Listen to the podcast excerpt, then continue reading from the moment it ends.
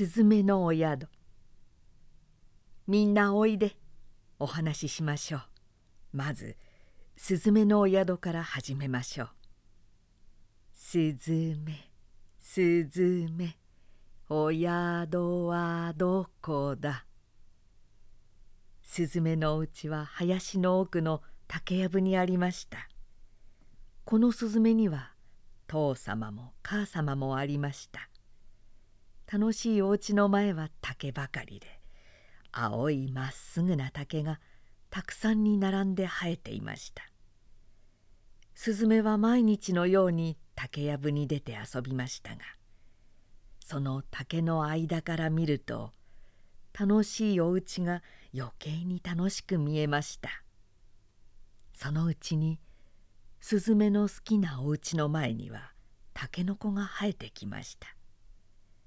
母様の洗濯する方へ行ってみますとそこにもたけのこが出てきていました。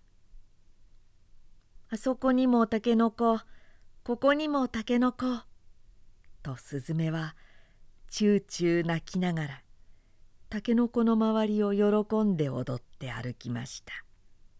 わずか一晩ばかりのうちにたけのこはずんずん大きくなりました。スズメが寝て起きてまた竹やぶへ遊びに行きますと昨日まで見えなかったところに新しいたけのこの出てきたのがあります。昨日まで小さなたけのこだと思ったのがわずか一晩ばかりでびっくりするほど大きくなったのがあります。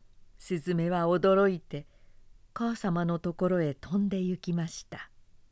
母様にその話をしてどうしてあの小さなたけのこがあんなに急に大きくなったのでしょう？と尋ねましたすると母様はかわいいスズメを抱きまして「お前は初めて知ったのかいそれが皆さんのよく言う命というものですよ。